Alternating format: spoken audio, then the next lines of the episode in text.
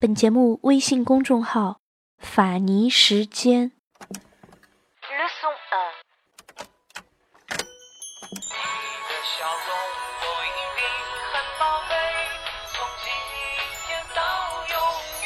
您正在收听的是《法尼时间》。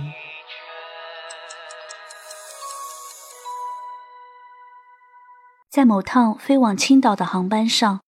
胖头男进舱没多久，就成功引起了我的注意，因为他大着嗓门喊：“服务员，能不能给换个座位？”被叫做服务员的空姐立刻赶来，向他解释道：“对不起，先生，按照规定，在飞机起飞之前，您是不能随意调换座位的。那座位上不是没人吗？凭什么不让我坐啊？是不是那个座位贵？”那我补差价就是了。说着，胖头男打开钱夹，掏出厚厚一叠钞票。年轻的空姐正不知所措，一个年长些、应该是乘务长的空姐也过来了。乘务长了解了一下经过，温和地告诉胖头男：“先生，飞机在起飞前都有重力方面的精密计算，您如果随意换座。”可能会打破事先调整好的平衡，给起飞带来安全隐患。希望您能为了自己和他人的安全，予以理解和配合。胖头男意识到自己的无知，收起钱夹坐了下来。过了一会儿，胖头男又招呼：“服务员，午餐什么时候上啊？”这次是乘务长直接过来说。您好，先生，我们这趟航班没有航空餐。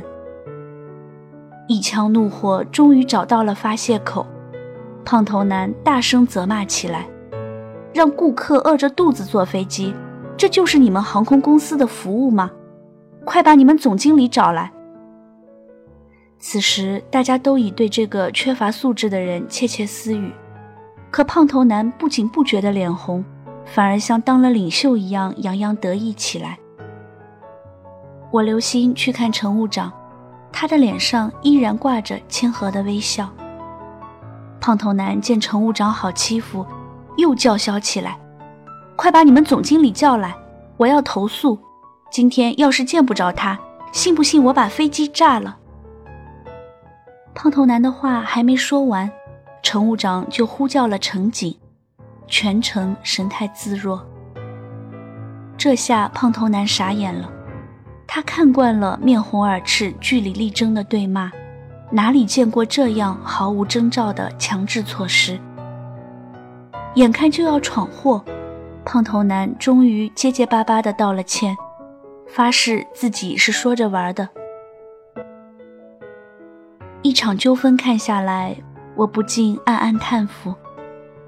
对胖头男的无理取闹，乘务长一点也没有针锋相对、歇斯底里，他只是做了自己应该做的事，而且效率奇高。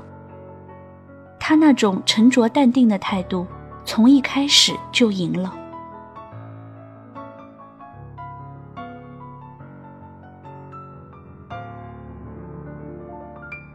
几年前，我跟朋友繁星一起创业。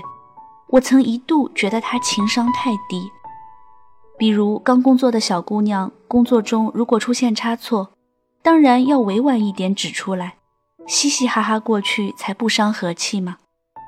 可是繁星不懂，他总是带着一张面瘫脸，对人家的工作指手画脚，一点都不顾及对方的感受，连我都觉得尴尬。我和他不同。我喜欢和谐融洽的办公环境，觉得那样公司才有活力。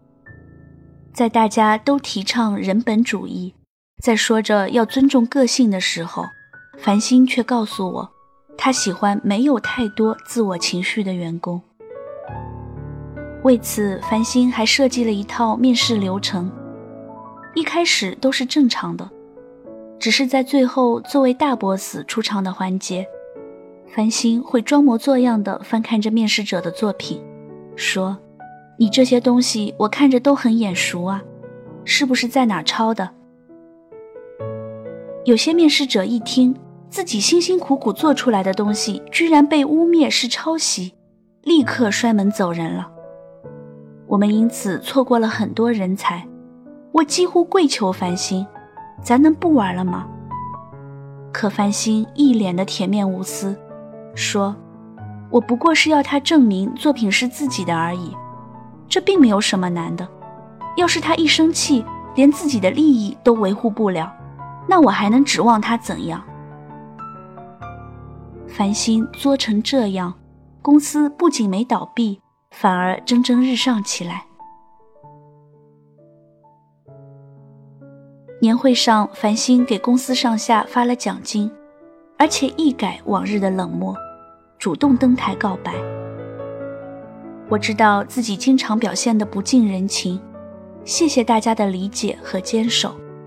其实很多时候我也觉得抱歉，但我们这个行业竞争激烈，市场过于残酷，我没有时间来顾及你们的感受，也没有时间顾及自己的感受。在工作方面，我一直觉得情绪是一个奢侈品。可能是我事业心太重，关乎生死的时候，我只能把情绪的负累丢掉，像鸵鸟一样向前奔跑。无情剑客多情剑，繁星也算是用心良苦了。我常常想起繁星的话。情绪对工作而言是一种奢侈的负累。后来这句话给了我很多帮助。有一回，我们跟客户一起喝酒、唱 KTV，正嗨的时候，客户拿出事先谈好的合同让我们签。我一掏公文包，懊悔不迭的大叫：“我忘了带公章。”繁星瞧了瞧我。赶紧给客户抱歉，许诺明早一定补上。我们一起被罚酒三杯。回公司的路上，我和繁星拍着公章哈哈大笑。喝酒喝到情绪高涨，几乎要拜把子的时候，傻子才敢签合同呢。能把情绪放到一边，就事论事的权衡利弊，才是聪明人应有的态度。毕竟，我们每天需要同时处理很多事情，需要为事情的进展和结果负责，而不是为其中的情绪买单。人生天地间，喜怒哀乐全。能干的人不在情绪上计较，只在做事上认真；无能的人不在做事上认真，只在情绪上计较。把事情分为事和情，该谈情谈情，该说事说事，不被情绪瞎指挥，才能避免无谓的折腾和浪费。